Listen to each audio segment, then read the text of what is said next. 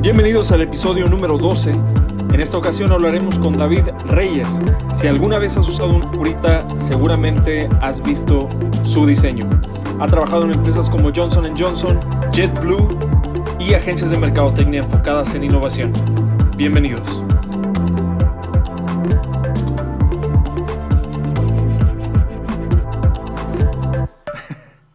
Te ha ido con este rollo de la cuarentena? Este, pues en general creo que por ser diseñador, la naturaleza es de que somos más reservados y más tranquilos de estar en casa mayor parte del tiempo, no que todos seamos así, pero por mí he estado relativamente a gusto y sé que quizá no es lo más delicado para todo el mundo, digo, sé que es un tema muy difícil para mucha gente, pero en cuanto estar reservado en casa todo el día, me la he pasado dormido me la ha pasado cocinando, me la ha pasado con mi perro que he extrañado y no he podido ver mucho, entonces eso y pasar más tiempo con mi novia, entonces en ese sentido ha sido positivo. De, hecho estaba viendo un meme, el otro día de cómo los introvertidos eh, disfrutaban el tiempo en casa y extrovertidos se desesperaban bien cabrón en casa, güey. Y dije, no mames, es totalmente gran porcentaje de los diseñadores, güey, han de estar disfrutando este momento en casa todo cabrón. Sí. Pues en, mi caso sí es 100%. Digo, 100%, 100%. Porque digo, la neta no, no, no es de que no me gustaba salir, pero estoy sumamente cómodo estando solo. Este, entonces me la puedo pasar todo el día en medio del bosque sin nadie y estar completamente a gusto. Me siento casi igual que cuando empezó este rollo hace dos meses casi, porque pues estoy en Nueva York, que es ahorita donde está peor en todo el mundo. Pero aunque tengo todos mis colegas que se están frustrando, son muy extrovertidos en general, yo soy de los más reservados de todos, entonces estoy a todo, todo en la casa, um, porque casi no me tocaba trabajar de aquí en, en, un tiempo, y aparte que ya tengo práctica de hacerlo, trabajé como casi un año de casa de antemano, entonces no es nada nuevo para mí. Sí, de hecho yo estaba eh, cotorreando también con un cliente que esto es como un, y también lo, lo mencioné en otro episodio, un golpe de realidad desafortunado, güey. Entonces, eh, para muchos nos hemos dado cuenta que trabajar desde casa es posible. Yo, por ejemplo, me he dado cuenta que la neta voy a buscar una oficina más pequeña porque sí la, la, la actividad o, la responsabilidad de las personas me ha sorprendido, güey. Trabajando desde casa trabajan súper bien. Y aparte se están ahorrando el tráfico, estacionamiento. Y la empresa se puede ahorrar una lana, güey, también, ¿no? Y lo puedes aplicar para cosas buenas. Sí, bastante. Y espero que eso sea, sea un, un cambio grande para toda industria, al menos todas las que son típicamente en oficinas, porque mucho de ese dinero que sí se gastaba en la oficina y todo se puede utilizar para incrementar salarios por una, o dar mejores beneficios o incrementar vacaciones. Hay, hay muchas cosas que se podría hacer o hasta para contratar a otra persona para invertir en, proyectos internos. en general hay muchas posibilidades en lo que se podría utilizar esos fondos, que en mi caso, digo, nuestra oficina cabe en casi 100 personas y ahorita que no se está usando por casi dos meses, es bastante dinero que se podría haber utilizado de otra manera. Entonces tengo curiosidad cómo vaya a afectar el futuro. Que sé que por mí me gustaría poder trabajar más seguido, aunque sea unas tres veces a la, perdón, dos veces a la semana de casa, dos días, y tres de la oficina. porque sí siento que tengo la necesidad de salir y trabajar cara a cara para ciertas cosas, pero en gran parte, como dijiste, eso de ahorrarse el tráfico, hasta poder dormir un poco más tarde para despertarme y no más trabajar, creo que me ha dado un balance que me hacía falta por un tiempo. Sí. Entonces, ¿tú crees, güey, que esta, este espacio que te da trabajar desde casa es mejor para la creatividad? En general no creo que sea algo positivo para todos creativos, este, especialmente aquellos que no tienen ah, mucha experiencia o, o, perspectiva en cómo manejar las cosas. Aquellos que necesitan una mano necesitan estar cara a cara con personas por un tiempo para establecer procesos, cómo trabajar y qué, qué, se puede hacer, que ya con un poco más de experiencia lo puedo hacer de mi propia cuenta. pero sí veo como gente que no ha hecho eso, batalla, se frustra y se siente más inseguro de lo que hace porque se le aporta más confianza y no siempre es lo mejor para todo diseñador. Algunos tienen mejor éxito con ello, algunos no. en general a mí me gusta mucho colaborar, entonces hay ciertas partes del proceso que me hubiera encantado estar cara a cara, poner cosas en la pared, sacar pláticas y fluida, que cuando es a través de la pantalla obviamente platica uno encima del otro y hay un poco de delay y lo hace un poco frustrante y hay ciertas herramientas que facilitan ese procedimiento, pero no es la misma dinámica para la creatividad. Y en general en cuanto a qué se puede hacer para elevarla, hacemos unas cosas ahorita que sí me gusta. Em, gran parte de eso es videollamadas, más mantener esa comunicación, esa dinámica, cada vez que hay alguna idea, cinco minutos rápido un video, tratar de establecer esas mismas prácticas que teníamos en la oficina a través de cámara, tratar de no ser tan rígido en cuanto establecer una hora para hablar, es simplemente tengo una idea, platicar rápido, pum, pum, pum, y en general también tratar de mantener esas relaciones orgánicas de que chatear, qué está pasando, cómo te ha ido con el día, establecer esa ese régimen de día en día que solías tener estando en la oficina para mantener algo de normalidad a través de estar de casa, para que no se sienta como que estás solo, que estás abandonado y um, despreciado. Entonces, tratar de establecerlo lo más cercano a lo que eran esas prácticas de antemano. Sí, 100%, güey. O sea, yo siempre he apreciado que en estas industrias creativas, generalmente, o por lo menos desde que empecé a trabajar, eh, empezó la, la cultura de, de, las oficinas compartidas y de no tener cubículos y todo este rollo. Y esto ayudaba a que eh, yo podía escuchar algo de diseño, aunque yo no soy diseñador, y a lo mejor platica, una plática entre dos diseñadores de, oye, si lo ponemos azul y rojo, y yo podría contribuir de alguna forma al proceso creativo que tenían eh, los diseñadores, ¿no? Y también en marketing, estás cotorreando de repente, oye, y si mejor hacemos esto en el piso y que lo subimos, lo bajamos, y igual, o sea, un diseñador podría aportar desde su, desde su perspectiva a, a, la idea, ¿no? Y ahora está muy separado eh, eh, eso a, a los procesos creativos o, o, que se tienen que hacer, ¿no? O sea, realmente ahorita es genera tus ideas, las, las revisamos uno u otro y hacemos una pinche eh, reunión por Zoom, Skype, Meet o donde sea y, y, se platica. Pero a veces la organización, tanta organización y micromanagement, siento que eh, suprime un poquito la, la creatividad, ¿no? No, sí, de plano. Y de hecho me da risa que mencionas ahorita como esa de las oficinas abiertas, porque eso a mí no me gusta. Este, porque entiendo cómo gente lo utilizó como la base para contagiar comunicación y meterse de antemano y sacar como que esas conversaciones orgánicas, pero estando en una oficina con 100 personas, te digo que no es lo más productivo porque tienes mucho ruidajo, tienes gente teniendo esa comunicación, no hay lugares donde poder regular dónde se puede hacer o no.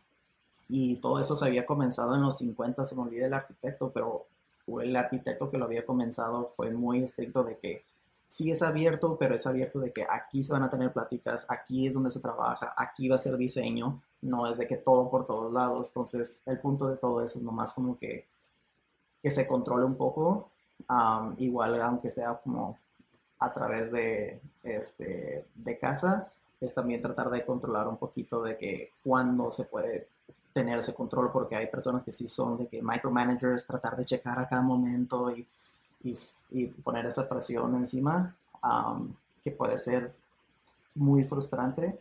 Um, por eso mismo voy a lo de atrás diciendo de que tienes que tener un poquito de experiencia para saber cómo controlarte, cómo manejarte a ti mismo y manejar a tus jefes o superiores en general, porque también tienes que saber cómo comunicar todo ahí con ellos. Pero en general creo que todos están aprendiendo mucho ahorita. Cabrón, güey, cabrón. Y es que sí está acelerando, o sea, hay varios puntos que están acelerando la entrada a distintas industrias a la tecnología. Por ejemplo, las escuelas que veían eh, lejano la posibilidad de dar clases a, distancia o en línea, lo están, o sea, fue una pinche obligación ¿sabes qué, güey? O sea, si no lo haces, te, pierdes en la, en la, vida ahorita, en la competencia. O sea, si no lo haces ahorita, vas a perder a tus alumnos contra las escuelas que sí lo están haciendo. Entonces, eh, gran, gran, o sea, del lado positivo, COVID ayudó de esa forma también a muchas empresas a entrar a e-commerce.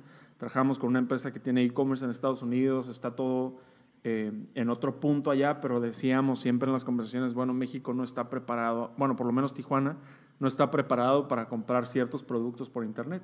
Y nos dimos la sorpresa, bueno, apenas está empezando, güey, pero, pero lo tuvimos que hacer en tres días y ha jalado, ha jalado súper bien.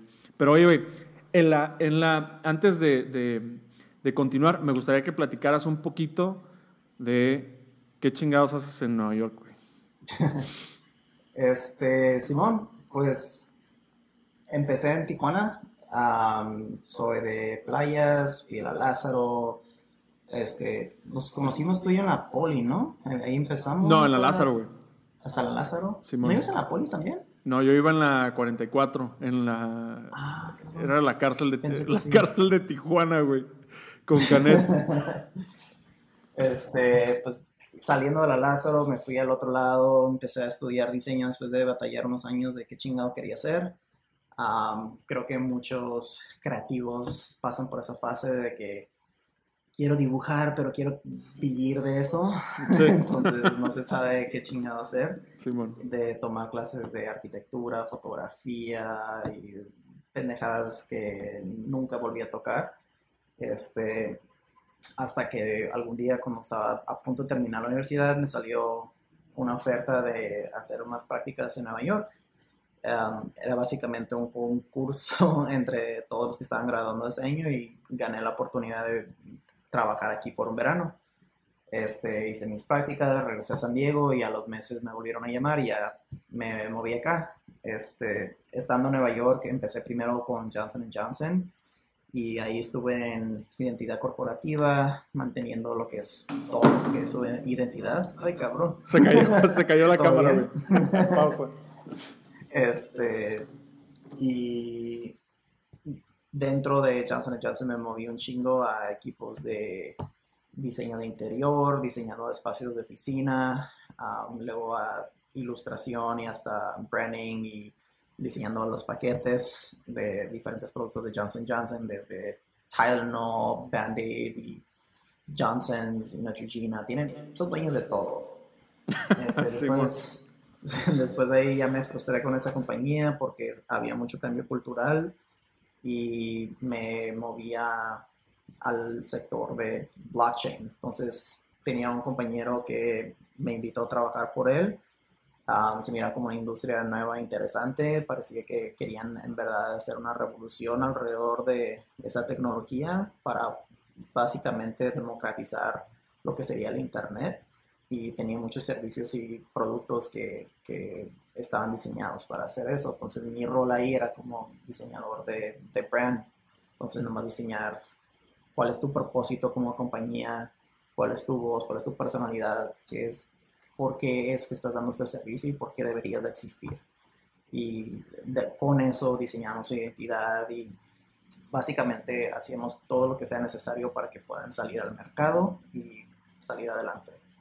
Este, entonces ahí estuve unos meses y ahora me cambié a otra compañía después de estar freelancing con, con varias agencias en Nueva York. Me moví un rato haciendo el mismo tipo de jale de branding, diseño, diseño de espacios, ambientes y este, como conferencias. Este, y me topé con una compañía que hacía mucho diseño e innovación, que era algo que me llamó la atención porque era completamente nuevo, no era para nada lo típico que miraba para un diseñador y se enfocaba mucho en hacer lo que sería el futuro y tenía mucha curiosidad de qué se trataba eso eh, ya casi nueve meses creo que llevo ahí con ellos, donde me toca diseñar mucho alrededor de experiencias, mucho alrededor de uh, procesos internos para compañías para mejorar y que las mismas compañías piensen un poco más acerca de cómo ser más innovadores ellos mismos. Y como, y básicamente también a veces inventamos productos que salen al mercado con ellos mismos y ya como fuimos comprados por otra compañía más grande, ahora mismo estamos no solo inventando el concepto de ese producto, pero con las ofertas del resto de la compañía podemos hacer ese producto real. Entonces estamos haciendo las tecnologías y todos los procesos necesarios para producirlo a escala y salir al mercado con esa idea que nosotros aportamos a crear. Oye, ¿qué crees que se necesita o qué crees que necesita hacer alguien para innovar?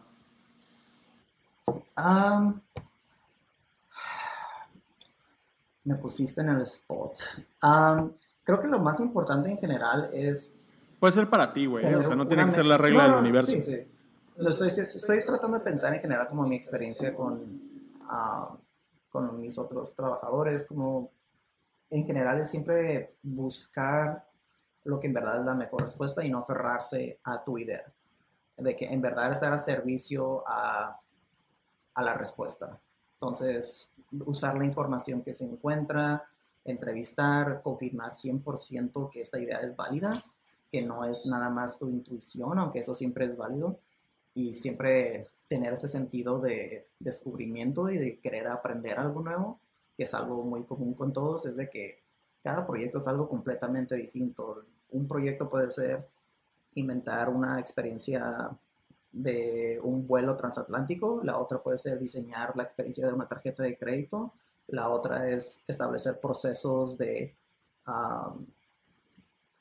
¿cómo se dice?, de producción de óleo dentro de una compañía, digo, varía bien cabrón. Sí, a huevo. entonces, es que sabes que, exploración. Sí, 100%, güey. Es que sabes que estaba tripeando, digo, es como lo que habíamos platicado de Tropicana, que yo siento eh, y lo voy a mostrar aquí en el video, el, cambio de identidad de Tropicana.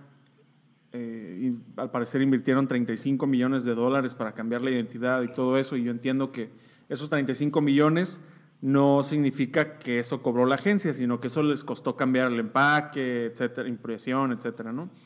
Pero tal vez para la agencia innovar fue cambiar el empaque para que pareciera más minimalista y adecuado al mercado actual, pero en realidad la innovación estaba no hasta, hasta allá, güey, ¿sabes? O sea, la innovación, siento que, y tocaste un punto súper importante, que es realmente analizar a la empresa para que siga cumpliendo las necesidades actuales y ahí fallaron, güey.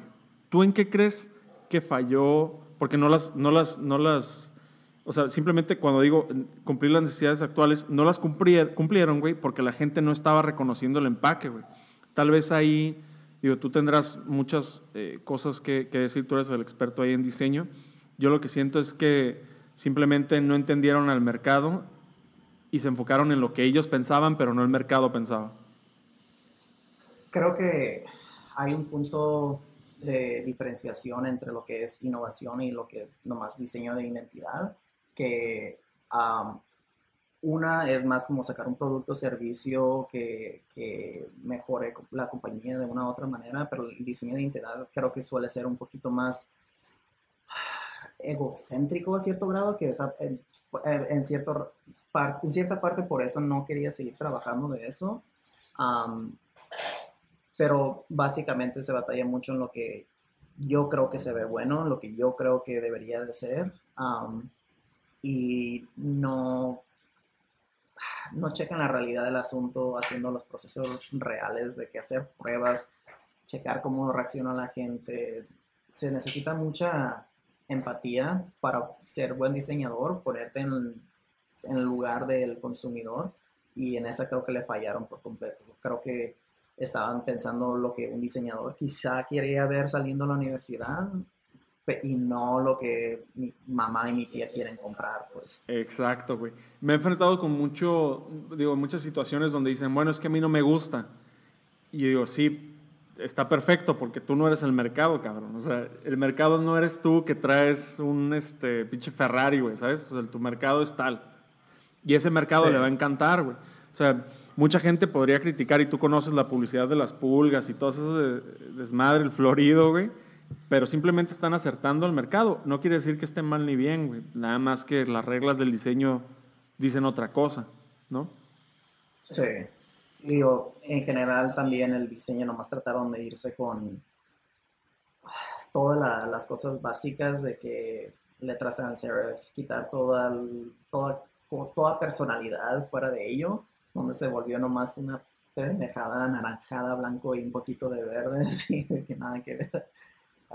Le quitaron todo lo que era parte de la esencia original y eso es lo que batalla muchas personas cuando hacen un rediseño, es de que como diseñador quieres cambiar todo, quieres que, que vean tu rediseño y que se vea como que, ay, güey, es mil veces mejor, pero el consumidor quiere reconocer la marca con la que se crió, quiere ver esa marca que, en la que confían y un cambio drástico así te asusta. Es como decir, de repente tu papá que ha tenido un bigote toda la vida llega y no tiene bigote, te asusta, güey. Digo, ¿qué pedo? ¿Qué pasó? Simón. Entonces, tienes que dejar algo de esa esencia de esa marca.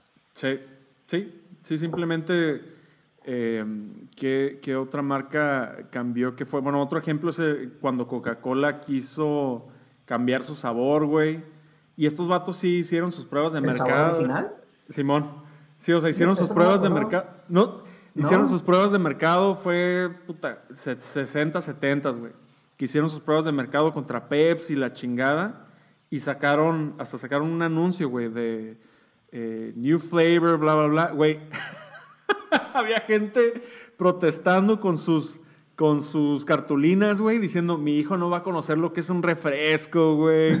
no lo conozco eso, güey. Guacha, pero te lo voy a- te lo no voy a compartir. Aguanta. Ah, no me sorprende para nada. Te lo, te lo voy a compartir, dame un segundito. Y al final. cosa, la gente es bien ridícula cuando le cambia sus productos, güey. Lo odian, odian cambio. Eso es de plano. Entonces es poder controlar de que sí lo van a odiar, pero qué tanto lo van a odiar depende de cómo se maneja. En Fue en- momento- Fue en 1985, güey. Ah, cabrón, hasta más sorprendente. Sí, cuando Coca-Cola anunció que habían cambiado su fórmula secreta. Entonces, guacha. Y la están probando ahorita. A ver, adelante, le quiero Sí, ver cómo, cómo reacciona la gente. ¡Ve, güey!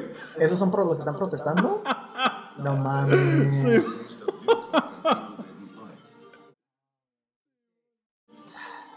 Para productos así de conocidos, cambiar algo fundamental de lo que es lo que adoran es, es una traición. eh. Oye, ve. O sea, la gente lo odió. Al final del día cambiaron el sabor original, pero eso es un caso, eso es un caso curioso, porque ahí hicieron pruebas. Eso es lo que te dice puta, güey, la mente, güey. Porque muchas veces, a pesar de que sabemos que algo es malo, las personas lo siguen consumiendo por todo lo que lo envuelve y no por el producto, güey. Porque ahí Coca-Cola siento que su error fue enfocarse en el producto y no en los sentimientos que tiene la persona, güey. Porque ahí hicieron su prueba, dijeron, eh, ¿cuál te gusta más de estos tres? Ah, pues esta, puta, es el nuevo sabor de Coca-Cola, güey, a huevo. Este nuevo sabor va a ser el pedo. Hicieron pruebas, ganó el nuevo sabor de Coca-Cola, pero ya cuando lo probaron en la lata, güey, a la gente no le gustó. Entonces dijo, no, güey, o sea, yo quiero sentir el mismo sabor que, que tenía el ir a jugar fútbol, güey, y todo mal, ¿no? Jugando fútbol y tomando Coca-Cola. Pero eso es lo que, eso es lo que realmente envuelve el producto, güey. 100% si le cambias algo nostálgico, vale madre, güey. Vale. Tengo mucha curiosidad de cómo hicieron esas pruebas porque tiene que ver muchísimo el contexto, como estabas diciendo, porque igual me estoy imaginando de que si sale un filtro nuevo de, de la cámara en Snap Camera, dices, ah, ok, está chistoso, está curada. Y luego resulta que era de parte de Nike o algo así, te quedas de que, ah, cabrón. Digo, porque esta marca, digo, tiene que ver mucho el de dónde viene, qué es la marca y, y lo que la gente reconoce de él. Um, la neta, si eso pasaría hoy, quizá hasta yo mismo estaría protestando porque no me imagino comiendo tacos sin el sabor de la Coca-Cola clásica así, güey. Es lo que 100%. disfruto más, güey, no mames. 100%. Guacha, te voy a mostrar otro, güey, el de Heineken. Ah, ya estoy viendo, sí. ok, ok, ok. Ya me estoy acordando. Y eso es, esa es otra cosa de plano que, que me toca ver muy seguido. Y eso es como subestiman la positividad de gente. Ah, es que no sé, tengo mucha curiosidad si fue completamente accidente y que nadie tuvo la perspectiva para decir, aguanta, algo está raro, o si fue en verdad algo directo que hicieron, conociendo lo que son los comerciales es algo bastante directo y me hace triste, pero es que como no hay gente que no piensa realísticamente cómo reaccionar las personas. Me tocó verlo en Johnson Johnson también, cuando eran creo que el, la Copa Mundial del que era 2006, algo así, habían sacado un anuncio de Listerine que decía Power to your mouth, poder a tu boca, y todo el mundo estaba contestando por internet, sacando memes de que, oh, sí, mamando y no sé qué tanto, de que, oh, y haciendo un putero de pendejadas así, es de que, güey, no entiendes cómo todos se los van a tomar mal, digo, no hay nadie que es como que mm.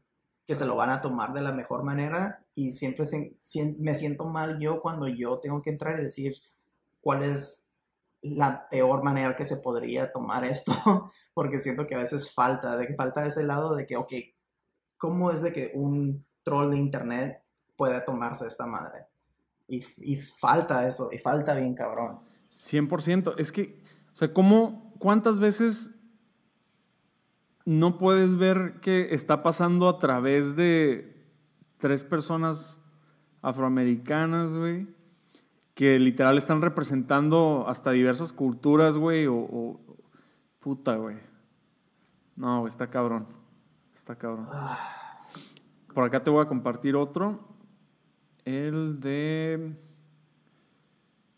Güey, ¿has visto el de McDonald's? Sí, ay no. Eso sí es. Eso es encabrona. Eso sí, eso yo estoy del lado de que no mames. ¿Cómo, cómo se atreven a poner eso sí? El, ego de ese anuncio, ah. Entonces, el anuncio para las personas de Spotify, el de Heineken era una cerveza pasando a través de tres eh, afroamericanos, y llegaba hasta una persona, digo, dando a entender que, que no se merecían la, la, cerveza o que no era para ellos. Y este de McDonald's es de eh, un niño que, pues bueno, si lo quieren ver completo está en YouTube, pero es un niño que va caminando con su mamá y le va diciendo que, están recordando a su papá y le dice, oye mamá, eh, mi papá sabía jugar fútbol y el niño pues no sabe jugar fútbol. Oye, y mi papá, ¿qué más hacía? Pues tenía siempre sus zapatos limpios y pues él tiene los zapatos todos sucios. Y al final del día la mamá llora porque el hijo está comiendo una hamburguesa de McDonald's que, que pues a su papá también le gustaba, ¿no? 100% ego, güey. O sea, McDonald's está diciendo, mira, güey, si vales verga en la vida, güey. Aquí, aquí vas a poder eh, recordar a tus familiares. Y está, está mamón, güey. Simplemente está fuera de tono insensible, güey. Es que no entiendo cómo no se pueden. No, no entiendo cómo llegan a esta fase de salir público con comercial, de escribir la historia de antemano, que se apruebe no sé qué tantas veces el puro diálogo, a ir a hacer los bocetos de cómo va a ser cada toma, ir a producción, hacer pruebas del comercial y decir, esta es la mejor opción, güey, de, invertir tanto tiempo, dinero y tanta gente involucrada en esto y que nadie dijo de que está medio mamón este pedo. Cabrón. Ah. ¿Cuál ha sido tu mayor fuck up? En general, de que ver como un fracaso de proyecto personal o como dices. Sí, en una empresa o en, en Johnson Johnson o en la última agencia? Fuck ups míos, pero en general fuck ups del proyecto entero como que por interacción entre, con el cliente, de falta de educación de la parte del cliente y eso crea frustración a, través de qué es lo que estamos haciendo nosotros, qué esperamos de ellos. Y como todos se apuntan uno al otro básicamente y hace que todo el proyecto colapse.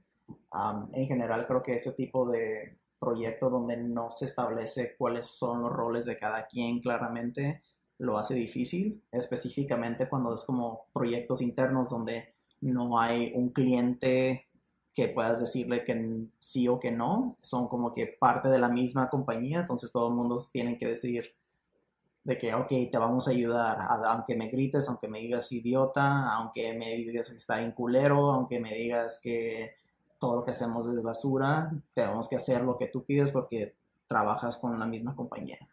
Ok, platícame de uno, güey, así en concreto, uno que haya pasado que digas, puta, güey, este me dolió el alma, pero pues ni pedo. Ah, pues uno específicamente era, no voy a decir detalles, pero básicamente estamos diseñando una oficina y era una oficina como para el, lado de IT, las personas que se encargaban de ah, toda la computadora, todas las señales, todo ese pedo pues de nervios. Y este, la jefa de... Todo ese pedo de, de, niños ratos. la jefa de ese departamento que no, nos contactó y para rediseñar su, su oficina. Esta mujer no tenía idea de lo que se requiere para diseñar un espacio. No entiende lo que es una vista plana de una pared en vector, un rectángulo, no entiende por qué es un rectángulo y no es una pared de verdad. No entendía la escala de cosas de que poníamos una persona al lado en contexto y se, frustraba con eso también. Aparte de que teníamos ciertos reglamentos de cuáles eran, cuál era el, el diseño que se tenía establecido para la compañía de antemano, ella no lo quería seguir, aunque nuestra, nuestro diseño tenía que aplicarse a todas las oficinas globalmente. Ella se sentía especial que quería algo completamente nuevo. Entonces demandaba de más cuando no tenía razón de tenerlo y le decía a más personas, a más superiores que estamos nosotros haciendo un mal trabajo cuando nosotros estamos haciendo lo que nos dijo esas mismas personas, de que todos sigan los reglamentos. Entonces fue un desmadre de que tratar de solucionarlo al darles un poquito lo que ellos quieren, pero mantenerlo dentro del área de diseño que tenemos que controlar. Y eran conversaciones de que gritos de esa persona con mi director, este, y mi director era, es canadiense, de las personas como que más tranquilas y sonrientes del mundo y la primera vez en mi vida que me tocó verlo de que colgó la llamada después de que le dijo pendejo y que no sabes nada de sí, y él de que no me hables así, por favor, no, no, no se tiene que seguir ese tono, en serio, por favor, no es así, súper tranquilo todo el tiempo. Colgó y que tengo que ir a caminar. Y se fue de la oficina así, nunca lo había visto. Eso para un canadiense es como si estuviera yo aventando la pinche computadora y todo así. Este, Pero ¿por qué las odiaba tanto, güey? ¿Qué problema tenía la morra? No quería, simplemente era una cosa personal que eh, va a lo que estamos diciendo de que no se trata de ti, se trata de la estrategia del el movimiento global alrededor de las oficinas y de lo que se está tratando de lograr y que se ha aprobado fuera de ti y es para tus empleados, de nuevo no para ti. Y ella no entendía, porque a mí no me gusta, yo no lo quiero. y era esa frustración de que es que esto es, esto es lo que establecimos para la corporación, esto estamos haciendo todas las oficinas, aquí está en China, aquí está en Sao Paulo, aquí está en París, y le enseñamos todo, pero no, no me gusta, y que no, a cierto grado, entonces era, era de los proyectos que más me tocó ver como la falta de la, falta de nuestra parte de diseño a explicar cómo es el proceso llevó a cabo una experiencia muy difícil porque no sabían cómo aportar, cuándo aportar y que, por qué estamos haciendo lo que hacemos. Por más que tratamos de explicar, creo que estábamos muy acostumbrados a trabajar con personas que sabían el proceso, que sabían cómo se lleva a cabo y al estar con alguien que aparte que no lo conocía, se aferraba bien cabrón a lo que ella quería, lo hizo sumamente difícil. Entonces, nos recordó un poquito más a siempre checar con el cliente qué experiencia tienes con diseño, cómo sabes qué es lo que hacemos y tratar de educarlos de antemano para que estén al tanto y que entiendan que no estamos simplemente ejecutando, que hay estrategia, hay propósito del por qué estamos haciendo y simplemente nomás tratar de educar lo más posible porque los más ignorantes siempre son los que más gritan. Sí, güey, 100%. Yo a veces he hecho esa pregunta, o sea, cuando siento que no están entendiendo por qué están contratando una agencia, les pregunto, ¿por qué sientes que una agencia es necesaria para ti ahorita, güey?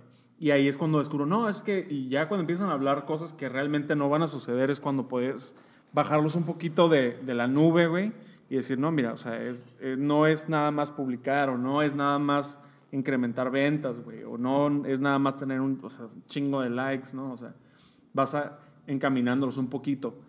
Y tu experiencia más perra, güey, la, la, que hayas dicho hasta ahorita, puta, güey, esta es la mejor experiencia que he tenido en Nueva York. En pues general, pues tengo, tengo, buenas experiencias, digo, de, por buena suerte, en, en, en, unos cuantos proyectos, por una otra razón pero una que se me pega era como de las primeras oportunidades donde me quedé de que, ay, güey, me, dieron esta confianza en mi idea original para hacer algo que cuesta cientos de miles de dólares, pues, en, hacer.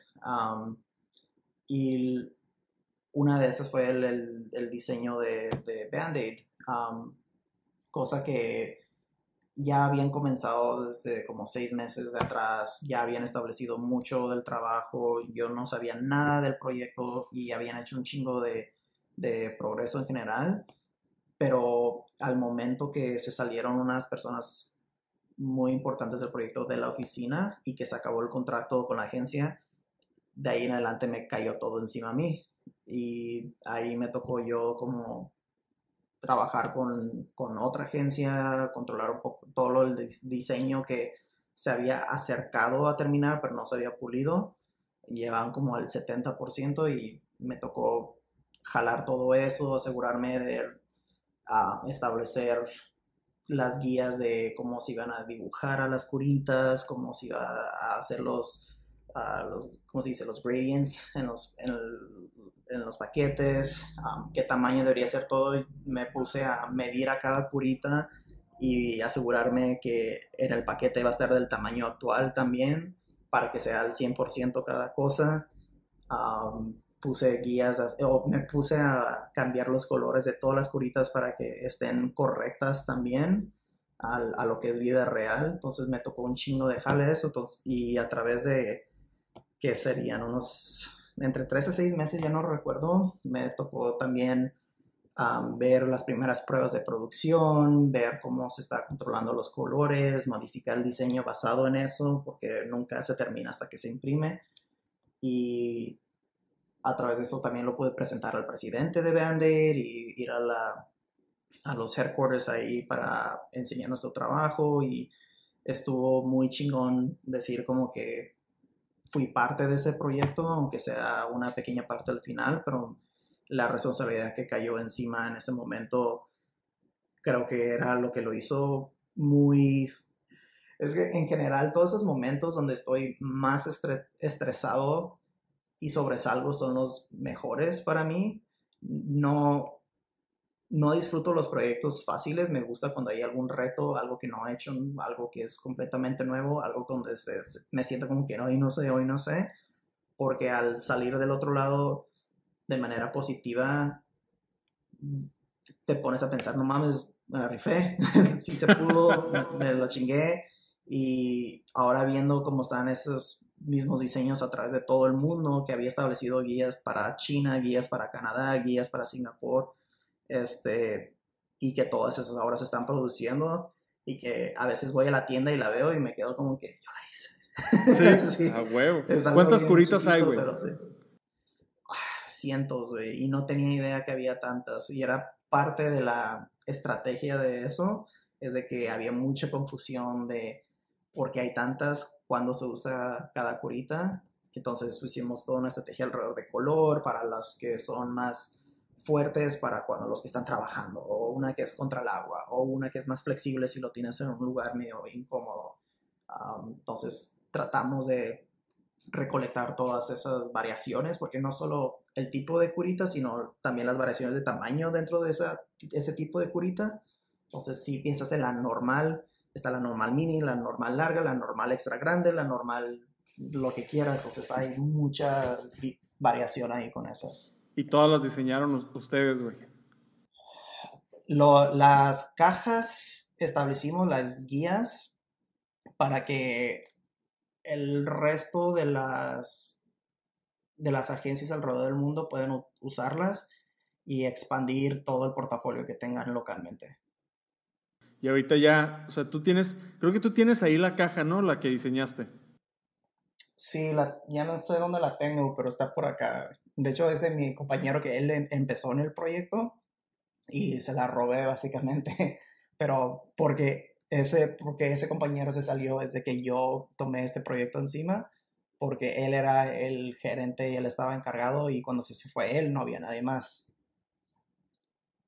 Entonces, de todos modos la voy a poner, güey, en, en, YouTube para que la puedan ver. ¿Crees que ese proyecto se pudo haber hecho en menos tiempo o, necesitabas más tiempo, güey, para terminarlo? Ah, creo que como diseñador siempre vas a querer más tiempo. Eso es inevitable siempre vas a querer pulir un poquito más, moverle lo que sea, pero en general creo que funcionó todo bien. No fue muchísimo problema trabajar con el tiempo que tuvimos. Obviamente, sí, sí quisiera más tiempo. Me gustaría invertir más tiempo en los iconos o explorar un poquito más la jerarquía de esta cosa, pero por eso tenemos límite de las fechas, por eso se tiene que lograr algo, porque tiene que salir al mercado. ¿Cuál ha sido el mejor consejo que te han dado, güey? Específicamente para diseño se me olvida quién fue el que la dijo, pero es algo que siempre pienso y quizá la esté diciendo completamente mal, pero va alrededor de perfección no es cuando no puedes agregarle más, sino que ya no le puedes quitar más. donde para diseño es el sentido de que muchas veces le quieres agregar cosas extras y que un fondo de esto y elementos de aquí y allá y todo eso es innecesario. Y como me toca trabajar mucho con personas que no son diseñadores y ayudarles a que limpien sus documentos, siempre les repito eso de que quita hasta que ya no puedas quitar más. Y porque no se trata solo de diseño, pero muchas veces a las historias que están tratando de decir, donde trata de simplificarlo, aunque hay muchísima información y quieres presumir todo lo que pensaste a través de ese proyecto, casi nadie le importa. Entonces, nomás enfócate en lo que necesitan y quita toda la basura alrededor. A huevo, esta perra. ¿Y cuál crees que podría, o más bien, ¿y tú qué aconsejarías a los diseñadores que mm, están pasando un mal rato ahora, güey, que tal vez no están encontrando chamba en freelance o que tal vez ya no están trabajando con la agencia, güey, o que tal vez estén bloqueando un poco para encontrar nuevos clientes, güey. ¿Qué crees que sea podría ayudarlos a mejorar? Ah, pues para eso no creo que tendría como que una respuesta absoluta, porque digo, obviamente gente está batallando de una u otra manera y todas las circunstancias sí varían mucho y nomás lo digo para que, porque no se crean de que, oh, haz esto y ya. Pero una cosa en general alrededor de diseño es alejarte de ser el que hace y acercarte a ser el que piensa ofrecer tus servicios como más alrededor de la estrategia y más de lo que aportas en, cómo piensas y no solamente las manos para producir, porque una, simplemente eres el que recibe órdenes del cliente, quiero esto de este tamaño en este color, y el otro eres el experto que les va a ayudar a mejorar su negocio. entonces, si hay una manera para hacer el cambio de una a la otra, sería eso, para que compañías quieran mejorar con tus servicios y no nada más verse bonitos por ellos. 100%, güey, de acuerdo. Es pasar de, de, ser el operativo a realmente hacer la parte estratégica del proyecto, güey. O sea, que tu tiempo realmente valga por lo que puedes crear en tu mente más que operar, güey, porque operativos, por eso hay chingo de empleos operativos en maquiladoras, güey, en agencias, pero cuando realmente empiezas, empiezas a, a pensar estratégicamente en cualquier área, es ahí cuando empiezas a ser un líder o crecer en, en la empresa, ¿no? Sí, sí, definitivamente, porque no es un cambio fácil para nada, especialmente cuando vas comenzando como diseñador, pero entre más específico puedes hacer con tus servicios, más original, más esa gente que te necesita te va a buscar. Entonces no pienses de que puedo diseñar todo para todos y hacer lo que sea, sino yo me enfoco en industrias X o yo me enfoco en mejorar este tipo de experiencia, como lo que yo estoy tratando de enfocarme ahora es en diseño de experiencia específicamente, ya sea para eventos o conferencias,